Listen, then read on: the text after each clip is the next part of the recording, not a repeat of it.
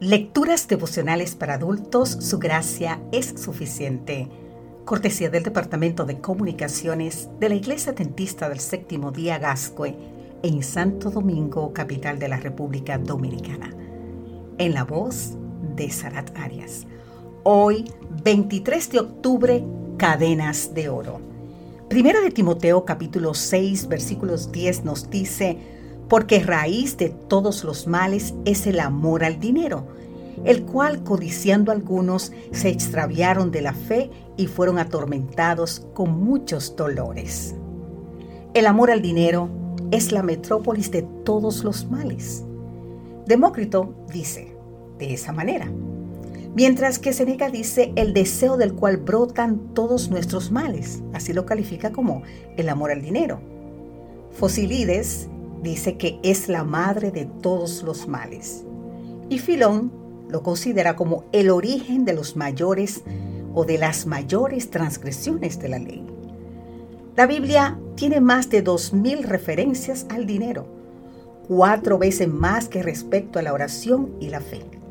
Es el tema más mencionado por Cristo, ya que más de dos tercios de las parábolas tienen que ver con el dinero y las posesiones materiales. Pablo va siempre a la raíz del tema. No se queda en las ramas. Con el dinero se puede comprar muchas cosas, tanto buenas como malas. Por eso Pablo dice que el problema no está en la rama, que es el dinero, sino en la raíz, el amor al dinero. Hay quienes por amor al dinero sacrifican todo principio moral, ético o religioso. El problema está en la codicia. La abundancia puede producir más daños que la escasez. Se lo voy a repetir nueva vez. La abundancia puede producir más daño que la escasez. El joven rico se fue triste por su camino, por haberlo priorizado por encima del amor a Cristo. A lo largo de sus escritos, Pablo nos da respuesta a preguntas fundamentales como ¿para quién vivimos? La verdadera vida es la que se vive en Cristo.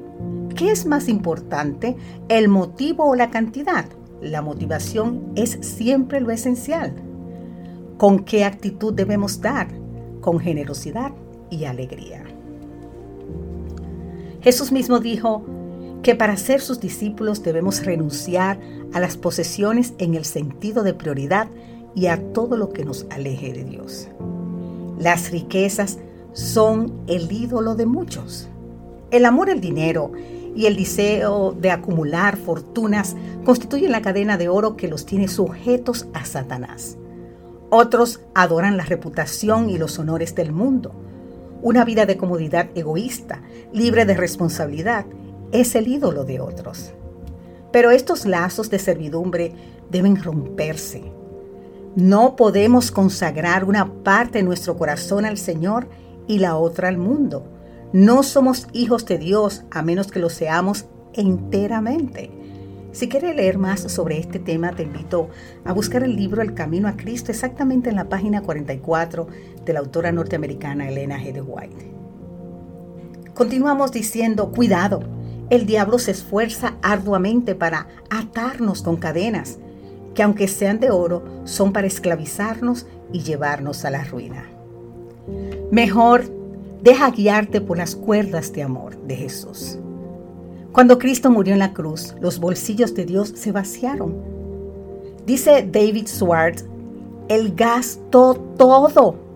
Él no podía dar más que darse a sí mismo. Querido amigo, querida amiga, Él se dio entero por nosotros, para que nosotros enteramente nos demos para Él. Que Dios hoy te bendiga en gran manera. Amén.